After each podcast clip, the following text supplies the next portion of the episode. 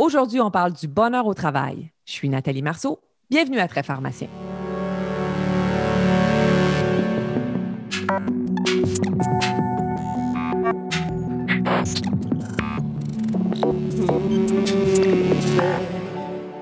Bonjour à tous. J'espère que vous passez un très bel été et que vous profitez du soleil et des températures chaudes.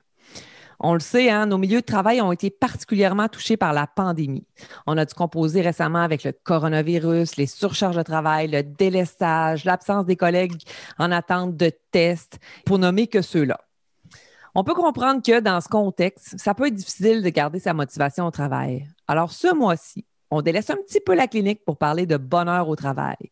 Parce que pandémie ou pas, je suis sûre qu'on aimerait tous être encore un peu plus heureux d'aller travailler quand on se lève le matin. Pour en discuter, je reçois Jean-Philippe Adam, pharmacien adjoint aux soins pharmaceutiques et coordonnateur à l'enseignement par intérim, et Marie-Claude Langevin, pharmacienne, chef adjointe aux soins pharmaceutiques par intérim au Centre universitaire de l'Université de Montréal. Jean-Philippe et Marie-Claude ont travaillé sur le projet API, qui visait justement à évaluer le bonheur au travail des pharmaciens du CHUM.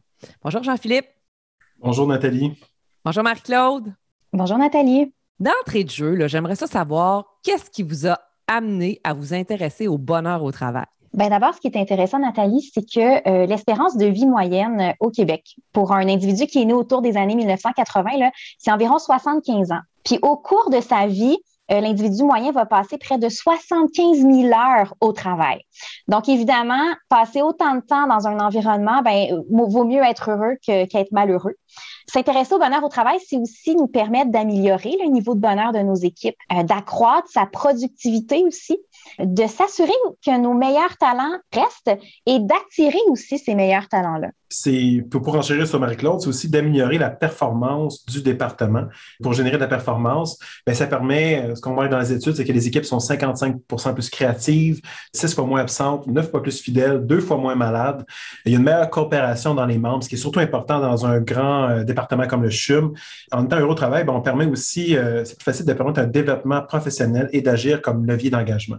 Hmm, en tout cas, moi, je reste avec votre 75 000 heures au travail. Moi, ça me donne le goût d'être plus heureux. C'est certain.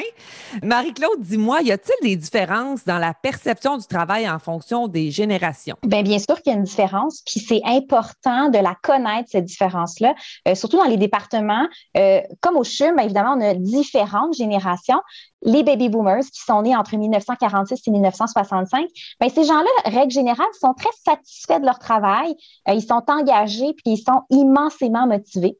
Euh, la génération X, entre 1961 et 1979, bien évidemment, pour eux, l'atterrissage est brutal. Euh, ils sont généralement insatisfaits, peu motivés, puis ils sont intensément tiraillés entre leurs responsabilités professionnelles et leurs responsabilités personnelles. Alors que la génération y, celle qui est née entre 1980 et 2000, euh, ben elle, elle veut se démarquer, elle veut changer d'emploi régulièrement, puis elle s'attend à ce que tout lui soit fourni. Psychologue, massothérapeute, nutritionniste, le café le matin, le bol de fruits. Euh, donc, elle a des attentes très, très grandes envers son employeur. Euh, par exemple, au CHUM, là, on a 63% de nos pharmaciens qui ont moins de 40 ans. Donc, c'est important pour nous de connaître ces différences-là pour s'assurer que chacun de nos individus soit heureux au travail. C'est intéressant. En tout cas, c'est un beau mélange de caractéristiques différentes. Tout à fait. Dans une équipe aussi variée et jeune comme ça, c'est pas les mêmes interventions qui vont satisfaire les gens, les rendre heureux. Fait qu'en connaissant un peu les différences intergénérationnelles, ben, ça nous permet de s'assurer que nos interventions, euh, comme gestionnaire, vont avoir un impact auprès de cette euh, sous-population-là du CHUM, si on veut. Je suis curieuse, là. Euh, ça serait quoi la meilleure définition du bonheur au travail? Ben, on en a vu plusieurs des définitions de bonheur au travail là, au cours de nos lectures.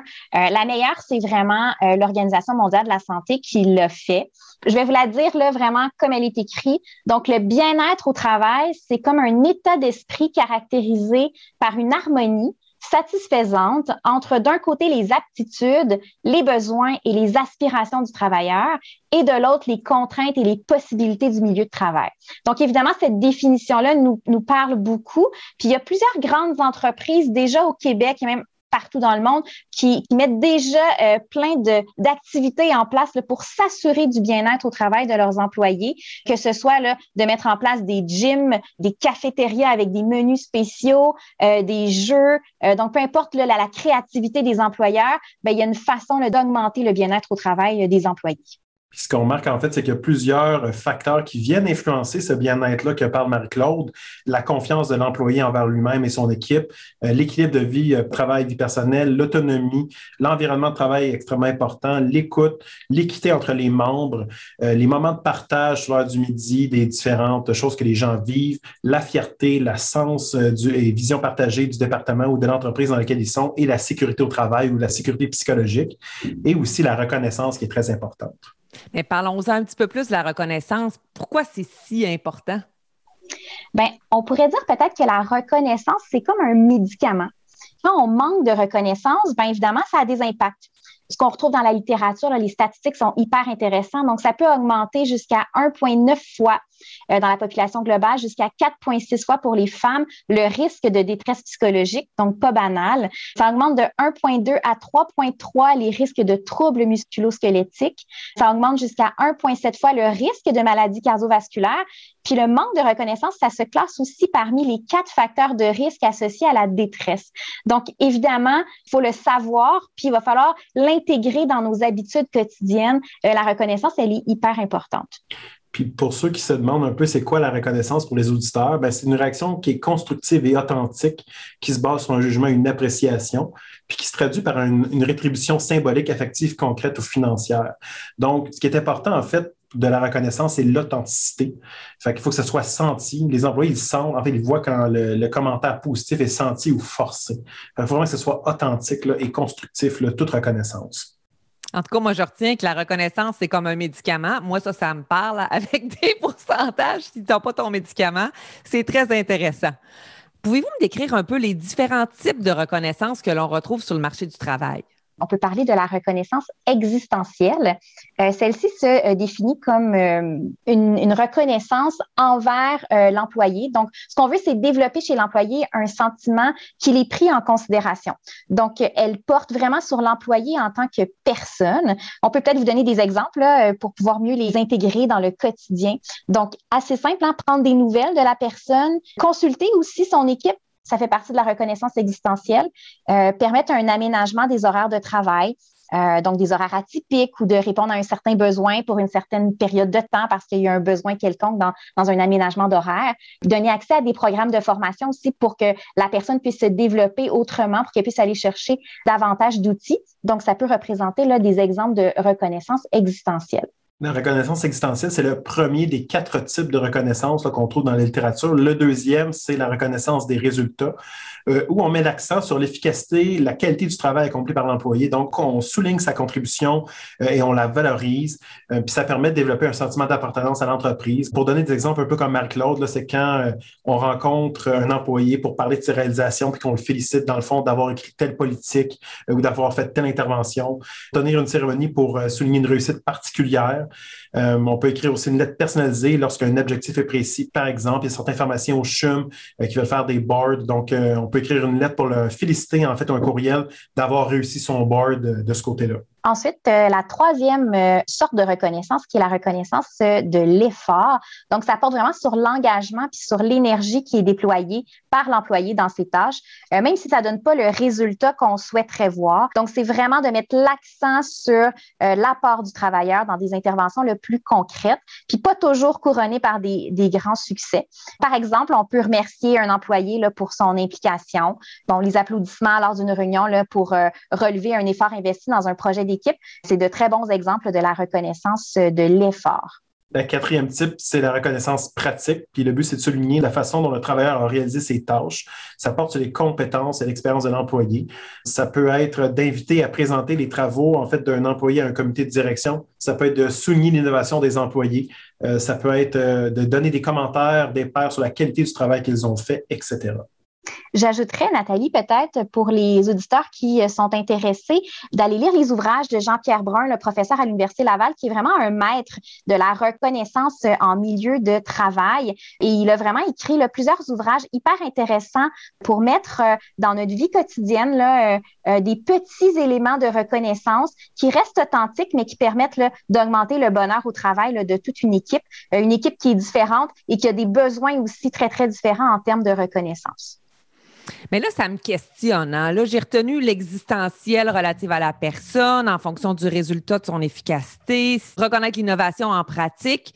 Mais là, je me dis, dans un département de pharmacie, de la grosseur du CHUM, comment on met ça en place, le pratico-pratique? Bien, ce que je peux dire, Nathalie, c'est que la première étape, pour mettre en place un, espèce de programme de reconnaissance ou pour s'assurer que les gestionnaires et que tous les employés puissent intégrer la reconnaissance dans leur habitude, ben, ce qu'on a fait d'abord, c'est une politique reconnaissance. Pour nous, c'est important de mettre sur papier quelles étaient nos attentes en termes de reconnaissance pour pouvoir intégrer tout ça dans notre culture départementale.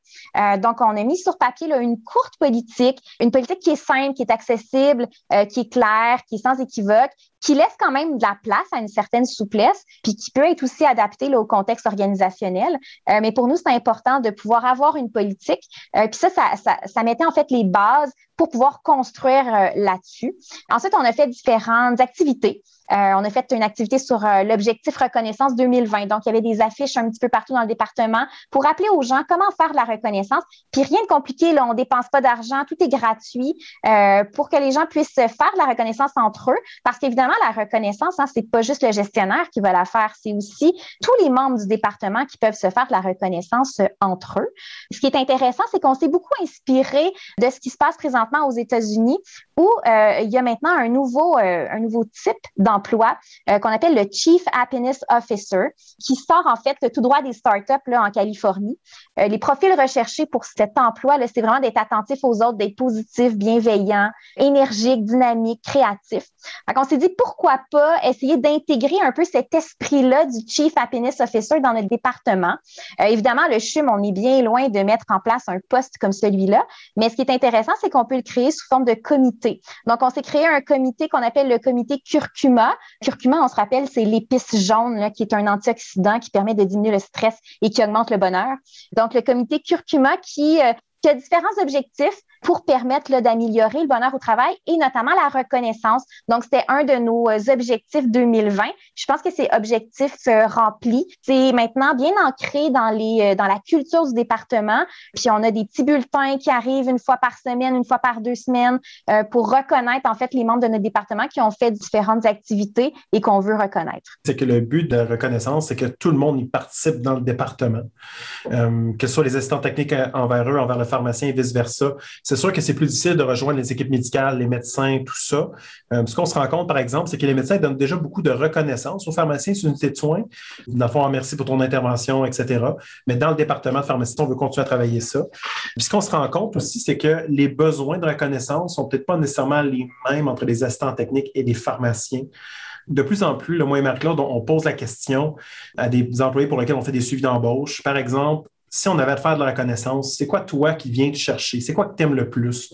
Parce que ce qu'on se rend compte, c'est faire de la reconnaissance, comme gestionnaire à tout un département, c'est extrêmement complexe. Fait idéalement, on aimerait ça concentrer nos efforts sur ce que l'employé, lui, euh, perçoit comme étant vraiment pertinent pour euh, son propre bonheur. Je trouve ça vraiment très intéressant, particulièrement votre politique curcuma, euh, un peu piquante, un peu joyeuse. Mais au-delà de la reconnaissance, de notre médicament reconnaissance, est-ce que euh, vous avez mis d'autres projets en place dans le CHUM pour, euh, pour favoriser le bonheur au travail? Ben, tout à fait, Nathalie. Ben, une, des autres projets qu'on a mis en place, c'est euh, de revoir complètement l'accueil au niveau pharmacien, aux nouveaux assistants techniques. Euh, pourquoi? Parce que c'est l'accueil et la porte d'entrée du nouvel employé. C'est là qu'il va connaître le département, euh, la vision, la mission, les valeurs, qui va aussi commencer à s'intéresser aux autres autour de lui. C'est vraiment là qu'on va créer un sentiment d'appartenance à l'employé qui va permettre de retenir le talent puis qui va se répandre par la suite là, entre les employés. Donc vraiment, on a revu complètement l'accueil. On a créé un accueil qui est structuré avec une politique qu'on a revue. Donc, le but, c'est d'offrir le même service, le même accueil à tout le monde avec certains jeux ludiques qu'on incorpore à l'intérieur pour faciliter le développement de liens sociaux entre les membres du département. Pour ce qui est d'autres idées de projets qu'on a mis en place au CHUM, euh, à la Saint-Valentin 2020, on a fait euh, un jeu d'évasion euh, qui a été extrêmement apprécié de notre équipe. Donc, grâce à la, collaboration d'un étudiant le français qui était venu en stage chez nous, un pro des jeux d'évasion, il a vraiment écrit une petite histoire, puis il y a plusieurs équipes qui y ont participé. Il y a une cinquantaine de personnes qui ont participé à cette activité de jeu d'évasion. Ensuite, on a fait une petite évaluation de ce jeu-là, puis on s'est rendu compte qu'il y avait vraiment une belle valeur ajoutée à faire des jeux d'évasion, à travailler en équipe, à partager, puis euh, ça permettait aussi de mieux connaître les collègues de travail. Une autre idée qu'on a mis en place, c'est les totems. Donc, on a fait un totem à chacun de nos pharmaciens pour, euh, en fait, reconnaître une de leurs belles qualités puis une de leurs belles forces. Donc, chaque pharmacien avait un totem différent qui ont été euh, affichés là, un petit peu partout dans la pharmacie, dans les pharmacies satellites. Ça a beaucoup fait jaser. C'était une belle façon pour nous euh, de reconnaître, donc une belle activité reconnaissance. Ça leur a permis aussi de partager entre eux sur les forces et les qualités de chaque pharmacien. Donc, une belle façon euh, de faire de la reconnaissance, puis d'augmenter le, niveau de bonheur au travail là, des employés.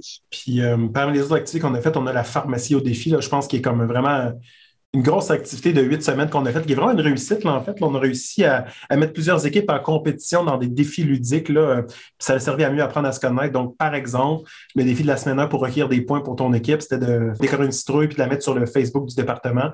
En faisant ça, les gens apprenaient de, plus en plus à se connaître. Puis ça créait, comme si on veut, un, sentiment de communauté en marge de la COVID quand les gens ne pouvaient pas se voir. Probablement qu'on va remettre la pharmacie au défi l'année prochaine, euh, pendant la période de l'Halloween à Noël. Euh, c'est vraiment, vraiment intéressant. Puis tantôt, euh, Marc-Claude parlait du défi d'incorporer la, reconnaissance parmi les employés. Bien, on a eu un défi reconnaissance dans la pharmacie au défi. Donc, les gens devaient remplir une carte de reconnaissance en disant bonjour, merci. Puis c'est comme ça un peu qu'on a incorporé la reconnaissance là, dans le département, à travers la pharmacie au défi. Je pourrais peut-être juste rajouter, Nathalie, un autre beau projet qu'on a fait, c'est le réaménagement de notre environnement de travail, notamment à la distribution. Donc, c'est un projet là, qui s'est fait en plusieurs phases, de mai 2018 jusqu'en janvier 2020. C'est vraiment parce qu'on a écouté l'équipe qui avait des besoins, qui avait des problèmes, donc des difficultés dans l'environnement dans lequel ils travaillaient. Donc, on a proposé différents plans. Jean-Philippe a travaillé très, très fort à refaire des plans pour euh, réinstaller tout le monde. Puis, on travaille maintenant différemment avec des grappes pour s'assurer que le travail soit plus fluide. Puis, vraiment, ça aussi, l'environnement de travail, il faut jamais le négliger. C'est hyper important dans le bonheur au travail. Quand les gens se sentent à l'aise, quand ils sont proches des fenêtres, quand ils peuvent voir le soleil, ben ça fait une différence dans le niveau de bonheur, disons. Puis vous pouvez voir que Marc-Claude a fait une reconnaissance à l'effort très subtil dans le balado en me félicitant euh, d'avoir euh, travaillé fort, fort, fort sur les plans. Oui, c'est pas si compliqué que ça, dans le fond, faire de la reconnaissance. On voit que c'est bien intégré dans votre équipe. Mais moi, je ne peux pas m'empêcher de vous demander quel est votre totem. alors, vous allez, veux-tu commencer? C'est moi? Alors, le mien, ben, alors, je peux dire que le mien, mon totem, c'est le cobra bienveillant. Donc, cobra pour euh, euh, quelqu'un qui aime beaucoup le changement et bienveillant, ben, clairement, euh, la bienveillance, ça fait partie de mes valeurs et de mes qualités, je crois. Moi, c'est la chauve-souris charismatique. La chauve-souris, c'est que tu vois mieux que quiconque les opportunités qui se présentent. Et euh, c'est ça. Mais c'est vraiment euh, très intéressant. Euh. Ça fait rire, hein, ah, vraiment, vous m'avez fait bien rire. j'aime beaucoup, beaucoup votre, votre activité totem. Revenons à un peu de sérieux quand même. Là, on s'entend que les organisations, si elles mettent en place ces efforts de bonheur au travail pour leurs employés, c'est parce qu'elles veulent les retenir. Alors, ma question, c'est est-ce que ça coûte cher de perdre un employé, puis que ce soit, mettons, dans le réseau de la santé ou même dans une pharmacie communautaire? C'est quoi le coût associé à la perte d'un employé? Ben, c'est sûr que ça coûte cher, Nathalie. Euh, quand on regarde dans la littérature, il n'y a pas de chiffre à proprement parler pour la pharmacie d'hôpital ou la pharmacie communautaire. Ce qu'on voit, c'est euh, en fait, il y a un, chiffre qui revient souvent, c'est le coût de la perte d'un employé dans sa première année, c'est à peu près trois fois son salaire. Pourquoi? Ben, parce que l'employé part, il faut faire une campagne de recrutement pour le remplacer, ça a des coûts. Après ça, il faut accueillir un nouveau employé, ça a des coûts. Il faut refaire de la formation, il faut libérer des gens, etc. Donc, on estime à peu près à trois fois le salaire. Fait que vous voyez qu'un employé qui a 5, 10, 15 ans d'expérience, par la suite, puis qu'on parle qu'on doit remplacer, bien, ça a une valeur inestimable, un, pour la conscience collective du département, mais aussi en termes salarial pour trouver un candidat le remplacer aussi. Jean-Philippe, je sais que tu as deux enfants. J'aimerais ça que tu me parles un petit peu de la conciliation travail-famille ou encore travail-vie personnelle. Euh, comment est-ce qu'on réussit à appliquer ça dans un département de pharmacie, réussir la conciliation travail-famille? C'est une bonne question parce que des gens ont des enfants ou pas, en fait, il y, a, toujours quelque chose avec leur vie personnelle qui veut équilibrer avec l'horaire. Je veux aller m'entraîner pour faire telle activité, je veux rencontrer euh, des gens pour faire telle activité. Moi, ce que je pense, c'est que la conciliation travail-famille est, extrêmement dépendante de l'horaire de travail. Quand on, on voit ça, puis quand on comprend ça, ça nous permet en fait de comprendre que l'horaire de travail a un impact sur le pharmacien, sur ses activités à l'extérieur. Plus on demande de fin de semaine, de soir, ben, moins un pharmacien peut voir ses amis, sa famille, etc. Donc, le but, c'est qu'on a, avec Marie-Claude, en fait, on a revu complètement l'horaire avec l'implantation de l'échelle PETLMD. Sans trop élaborer, ce qu'on voulait faire, c'est créer un, un, horaire flexible, adapté à la réalité de chacun des pharmaciens et en lien avec les besoins du département. Donc, on a créé un horaire individualisé. On est allé rencontrer chacune des personnes. On leur a demandé si tu travailles la fin de semaine, quand est-ce que tu veux tes remises de congé? Euh, est-ce que tu préfères faire 10 jours de suite, 4 jours de congé, les avoir le lundi pour ne pas t'épuiser trop? Puis on a pris tous ces facteurs-là. On a créé aussi, intégré l'équité entre les personnes pour que les soirs soient bien répartis, pour que les secteurs cliniques soient équitables envers les personnes. On a rempli toutes les variables dans Pétal, puis on a, nous a aidé à générer une première version de l'horaire qu'on peaufine par la suite. Mais le but vraiment, c'est de répondre aux besoins des différents pharmaciens.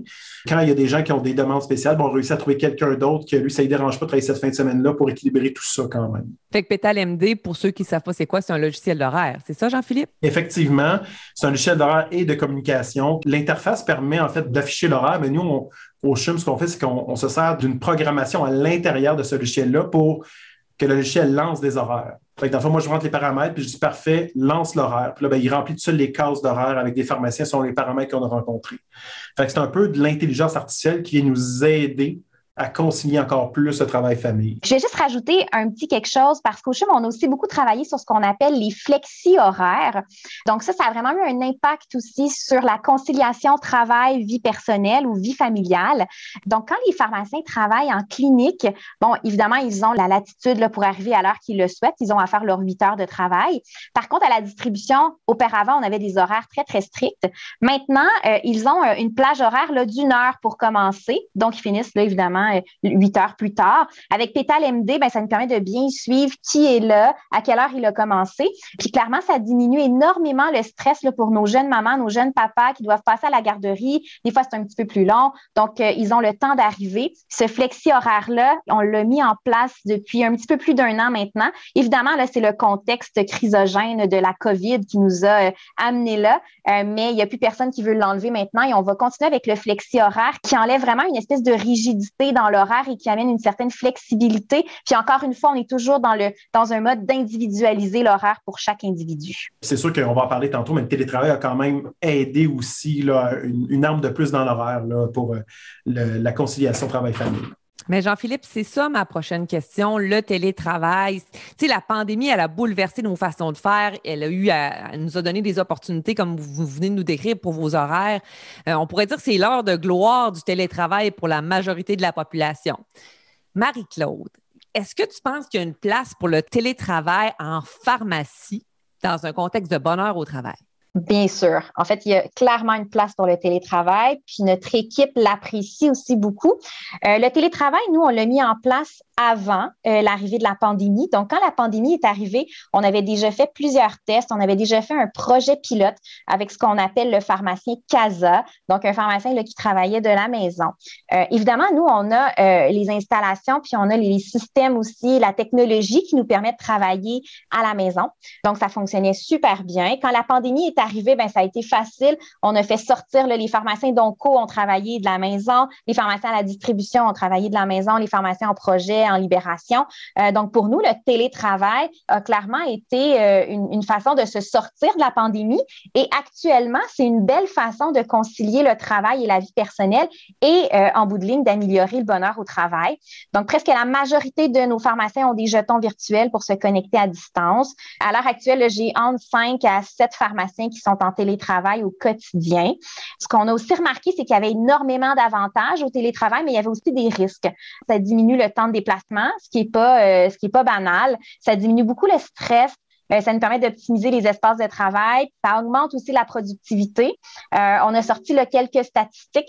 Euh, puis les pharmaciens là, sont en général 10 à 40 fois plus performants lorsqu'ils sont à la maison parce qu'ils ont moins d'interruptions, parce qu'ils sont peut-être plus concentrés sur ce qu'ils font. Là, ils n'ont pas de collègues de travail là, avec qui jaser. Puis l'avantage majeur, évidemment, du télétravail, c'est la conciliation travail-vie personnelle. Au niveau des risques, ben, il ne faut pas les négliger. Hein. donc, on veut éviter l'isolement que pourrait créer le télétravail. Euh, il pourrait y avoir à quelques moments des conflits entre la vie privée et la vie professionnelle parce que la famille continue à vivre dans la maison même si on travaille. Puis il pourrait avoir des petits problèmes d'automotivation peut-être ou de gestion du temps. Donc, si facile d'aller partir un pain aux bananes ou d'aller faire deux, trois brassées pendant qu'on est en train de valider des ordonnances. Euh, donc, il faut faire attention à tout ça. Puis nous, ce qu'on s'est donné comme, euh, comme mandat puis comme vision, donc pour entretenir le lien social puis continuer à nourrir le sentiment d'appartenance, ben, on va préconiser un télétravail qui est plutôt volontaire, qui est flexible, qui est en alternance avec le travail traditionnel. Puis de cette façon-là, nous, ça fonctionne super bien. Puis comme je l'ai dit tout à l'heure, même si la pandémie tire à sa fin, nous, on va continuer le télétravail parce que ça répond vraiment à un besoin euh, chez euh, une grande partie de notre équipe. On arrive en fin de balado, Marc-Claude, Jean-Philippe. Qu'est-ce que les gestionnaires qui nous écoutent devraient considérer dans leur organisation du travail? Ou disons, qu'est-ce que les pharmaciens devraient demander à leurs gestionnaires? On peut le mettre dans les deux sens. Ben, c'est une question, Nathalie, qui est quand même très complexe. Ce que je pense, c'est que ce que les pharmaciens devraient demander, ben, c'est de, un, on, on, vient de parler du télétravail. Il y a beaucoup de choses qui ont changé pendant la pandémie. Est-ce que c'est possible d'intégrer le télétravail euh, dans le département de façon continue, pas juste parce que la pandémie arrête de revenir à notre bonne vieille façon de faire? Je pense que l'important, c'est de se servir de cette crise-là pour peut-être changer certaines façons de faire qui étaient plutôt rigides auparavant. Euh, je pense que l'idée de l'horaire, en fait, peut-être pas nécessairement avec Pétale, mais de, penser à individualiser l'horaire, c'est un pas dans la bonne direction pour la conciliation travail-famille, notamment pour le flexi-horaire, de mettre des heures flexibles en distribution. C'est probablement une autre bonne idée, une autre un autre truc qui est quand même facile à implanter, mais qui a une grande différence pour les employés. Il faut que les employés, les gestionnaires restent toujours créatifs, puis qu'on puisse euh, essayer des choses en se disant, mais si ça ne marche pas, on peut revenir en arrière. Comment bien améliorer le niveau de bonheur au travail, c'est vraiment d'essayer des affaires. Puis des fois, ça peut, ça peut fonctionner pour notre équipe, puis des fois, ça ne fonctionne pas. Donc, quand on se donne le droit à l'erreur, c'est là où sortent les meilleures idées. C'est là où on peut mettre en place des choses qui sont vraiment intéressantes. Euh, c'est sûr que nous, on vous a présenté quelques projets qu'on a fait au CHUM. Par contre, ça se peut que dans votre équipe, ça ne fonctionne pas puis que ce soit autre chose. Donc, je vous dirais vraiment de, laisser aller la créativité. Euh, la reconnaissance, hein, c'est pas grand-chose non plus. C'est des petits gestes au quotidien. On n'est pas obligé de faire des grands parties à chaque fois pour souligner un événement spécial. Euh, de souhaiter bonne fête à quelqu'un quand c'est son anniversaire, de lui demander des nouvelles de son, enfant, de retenir aussi le nom peut-être des conjoints, des conjointes, des enfants, des employés. Ça fait toute une différence quand on demande des nouvelles. Mais vraiment de toujours rester à l'affût des dernières tendances, de prendre les idées, les jeux, hein, de beaucoup inclure euh, tout le volet ludique dans le bonheur au travail. C'est hyper important. Euh, les gens aiment bien jouer. Puis je trouve que ça s'intègre très bien dans le milieu du travail. Pour peu importe l'activité qu'on a à faire. Présentement, on a un beau jeu là, qui est en train de se passer pour euh, réviser les ports d'agrément Canada et les gens embarquent beaucoup. Puis on est en train de faire ce qu'on appelle un voyage d'agrément. Puis, euh, ça fonctionne bien. Moi, je dirais vraiment bienveillance et créativité. C'est les deux mots que j'aimerais que les gens retiennent concernant le bonheur au travail. Merci Marie-Claude. Écoute, moi, je retiens que la reconnaissance, c'est comme un médicament, c'est pas si compliqué à faire. C'est dans les petits gestes, donc c'est un petit dosage. On peut faire de la reconnaissance à nos collègues, à nos ATP ou à nos amis au travail, mais que c'est très important. Je vous remercie, euh, Jean-Philippe Adam, Marie-Claude Langevin, d'avoir accepté notre invitation. Merci, Nathalie, de nous avoir invités. Merci beaucoup, Nathalie, de nous avoir invités. Ça fait un plaisir aujourd'hui. Merci, chers auditeurs, d'avoir été des nôtres. On va se retrouver en septembre pour parler de TDAH dans le contexte de la rentrée scolaire. D'ici là, profitez de votre été au maximum. À bientôt!